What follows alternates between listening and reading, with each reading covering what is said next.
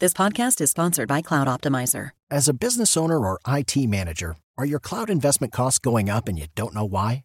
It's time for Cloud Optimizer. As you migrate your business to the cloud, what you're spending and why you're spending it can get a little hazy. But Cloud Optimizer clears up the mystery and puts the cloud to work for you. Cloud Optimizer starts by analyzing usage patterns, right sizing resources, leveraging discounts you may not be aware of, implementing automation, and much more. And by reducing unnecessary expenses and maximizing performance, Cloud Optimizer guarantees you a savings of five times what you spend for their service. As you utilize cloud based services more and more, you don't have to lose sight or control of your spend. You can stay agile, streamline your costs, and optimize your performance, plus save significant money with Cloud Optimizer. Make the cloud work for you with Cloud Optimizer. Get a free assessment and find out how much you can save by going to cloudoptimizer.com. Go to cloudoptimizer.com for your free assessment. That's cloudoptimizer.com.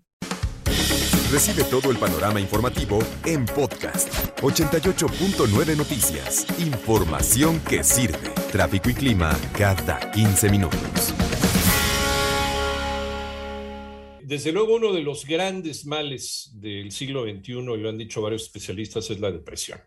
Y es la primera causa de carga de morbilidad entre los jóvenes y el suicidio, la segunda causa de muerte entre los grupos de edad entre los 15 y los 29, según algunas, algunas cifras.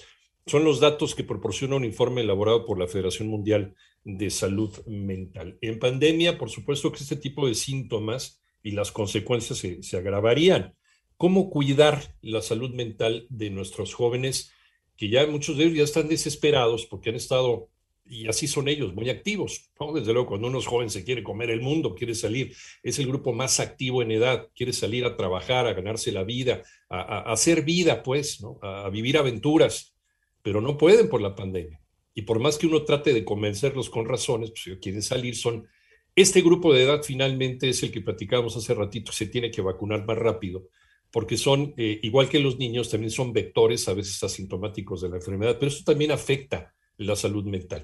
Vamos a platicar y le agradecemos mucho que nos tome la llamada en 88.1 eh, Noticias con el doctor eh, Salvador Guerrero Chiprés, presidente del Consejo Ciudadano para la Seguridad y Justicia de Ciudad de México. ¿Cómo estás, doctor? Gusto saludarte. Buenos días. Buenos días, Iñaki, con mucho gusto también saludo a tu audiencia y creo que tienes muy bien nacido el tema creo que las necesidades de las jóvenes y los jóvenes por atención a la salud se radicalizaron, se extendieron, se intensificaron durante la pandemia y es algo que hay que atender de manera absolutamente prioritaria y qué bueno que abres este espacio. ¿Por dónde empezar, doctor? Bueno, pues yo creo que desde las Olimpiadas y desde la pandemia los mensajes respecto a los jóvenes son muy claros, ¿no? En el caso de la gimnasta estadounidense Simone Biles, quien se retiró de la competencia olímpica por problemas de salud mental que ella misma advirtió. A partir de eso se redobló la atención sobre el tema desde lo global, desde lo deportivo, desde una voz de liderazgo, eh, pues sí, mundial, mediático, de algo que vimos radicalmente desde mayo del 2020 que se quintuplicaron los reportes que venían de los más jóvenes, y no solo hablo de los menores de 30, sino de los menores de 15 años, que en el Consejo Ciudadano que hay una línea de atención 24/7 gratuita, recibimos reportes en una cantidad muy importante. Estamos hablando de un tema central porque muchos de nosotros, a lo mejor en casa tenemos un hijo adolescente o tenemos sobrinos adolescentes, que es el grupo que ya está desesperando más por esta pandemia y en donde la depresión entra, pero como cuchillo en mantequilla, ya estamos platicando de las cifras. Afortunadamente hay gente que que está capacitada, porque no solamente es tener la intención de ayudar, sino también la capacidad de hacerlo. Y estamos hablando del eh, Consejo Ciudadano para la Seguridad y Justicia de Ciudad de México, que también ofrece asesoría para ayudar a los chavos en eh, problemas de salud mental, sobre todo a los jóvenes, a los adolescentes. Seguimos la charla con el doctor Salvador Guerrero Chiprés, presidente de este Consejo Ciudadano para la Seguridad y Justicia de Ciudad de México. Y, una disculpa por la interrupción, doctor, nos habían marcado la pausa, pero seguimos platicando contigo. Bueno, no hay cuidado, por supuesto, y creo que lo que planteas es central. Eh, decía yo que en el primer semestre de este año, en la línea que atiende el Consejo, se recibieron 96.883 reportes Entonces ahí vemos, eh, hay abogados, eh, psicólogas y psicólogos, una cantidad de 220 para atenderlos, especialmente psicólogas y psicólogos experimentados 24/7 de manera gratuita, hay 111 psicólogas y psicólogas. El 32% de estas llamadas son de jóvenes de 20 años o menos. Es una cantidad muy importante de una muestra pues global, nacional, regional, municipal, en todos lados existe este fenómeno y hay que atenderlo. El 65% de los reportes corresponden a mujeres y de todos ellos, del universo de los reportes, el 45% ha implicado el tema de la contención emocional como primera o segunda necesidad.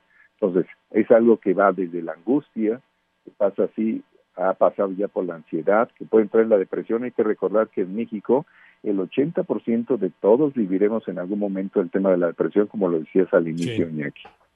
Sí, sí, y, a veces no da síntomas en un principio o no da síntomas que nosotros como padres de familia pudiéramos detectar ese foco rojo. A lo mejor estamos también tan preocupados haciendo otras cosas, eh, Salvador, que, que no nos damos cuenta. No, ¿De qué debemos, qué debemos eh, em, eh, estar, estar más pendientes en el comportamiento de los jóvenes sobre todo? Bueno, hay varios elementos. El primero de ellos es asumir que todo lo que ellos nos dicen es realidad, que forma parte de una verdad. Por ejemplo, si alguien dice me siento muy mal, no estoy contento con mi vida, me quiero morir, estoy pensando si vale la pena la vida, hay que atender esas afirmaciones.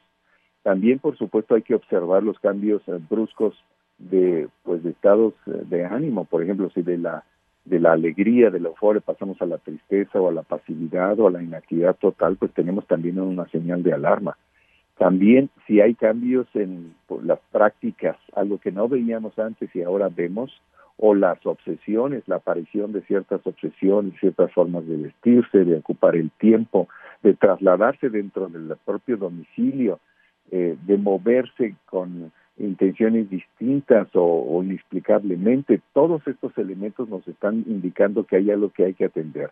Además, hay que ver el contexto, la dinámica de las relaciones de los jóvenes se modificó como la de todos nosotros. Estamos ya hablando de que tenemos ahorita pues 17 meses con una pandemia que evidentemente se va a llevar todo el año por sus repercusiones, sean las bajas o las altas.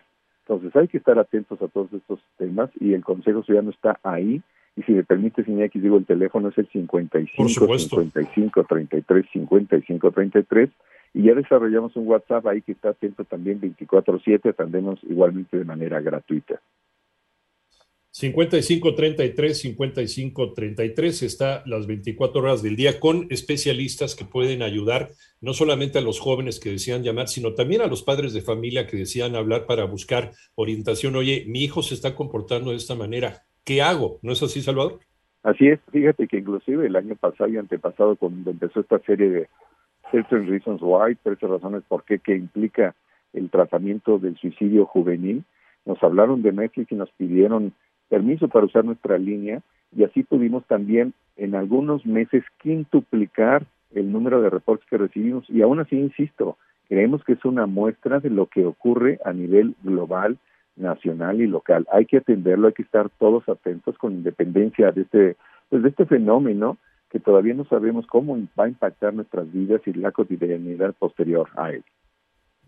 Y no dejarlo con, ah, son chavos, son adolescentes, yo estuve igual, a todos nos pasa, es parte de la formación. No es cierto porque son síntomas que de repente al agravarse y al dejarlos pasar puede llegar a una conclusión que nadie quiere. Eh, eh, a veces estar entre cuatro paredes no ayuda mucho, no ayuda mucho a la movilidad, eh, Salvador, pero ¿cómo podemos acercarnos a ellos para iniciar un diálogo y, poder conocerlos por dentro. A veces, a veces sí sabemos incluso a qué equipo le van, pero no sabemos qué traen en su, en su mochila, en el corazón, ¿no?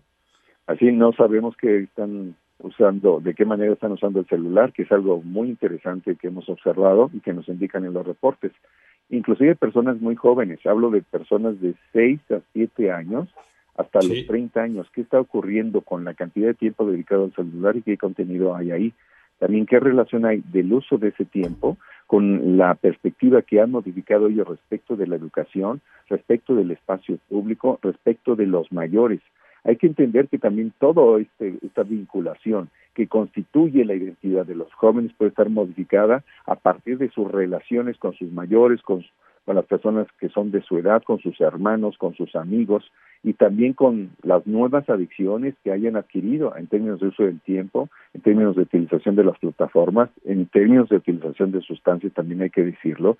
Y ahí nosotros participamos de una red de atención a nivel local y general con otros organismos, incluidos también aquellos que eh, son especialistas en el tema de la depresión y el suicidio, como lo somos nosotros, pero que lo ven desde otras perspectivas eh, variadas desde otros modelos de intervención. Entonces, nosotros somos parte de una cadena de auxilio y por eso es tan importante, Iñaki, que nos permitas comunicar este mensaje. Hay que prevenir los factores de riesgo, también asociados a la violencia y delincuencia en entornos escolares y familiares, pues que se han desestructurado, que se han modificado. Y ante el posible regreso a clases presenciales, necesitamos eh, reconocer que enfrentamos una nueva realidad que también se implanta sobre la modificación de nuestras propias perspectivas y sobre la integración de nuestra salud mental. Y yo creo que sería motivo de otra charla, ¿no? Cómo regresar, cómo reinventarnos en el regreso a clase, porque bien lo dices, es una nueva realidad. Doctor Salvador Guerrero Chiprés, presidente del Consejo Ciudadano para la Seguridad y Justicia de Ciudad de México. Dejamos ahí el teléfono 5533 5533 y como siempre te agradecemos muchísimo tus palabras, te mandamos un abrazo muy muy fuerte y seguimos adelante, doctor. Gracias, Iñaki, abrazo de regreso y saludos a tu audiencia. Buen día. Gracias.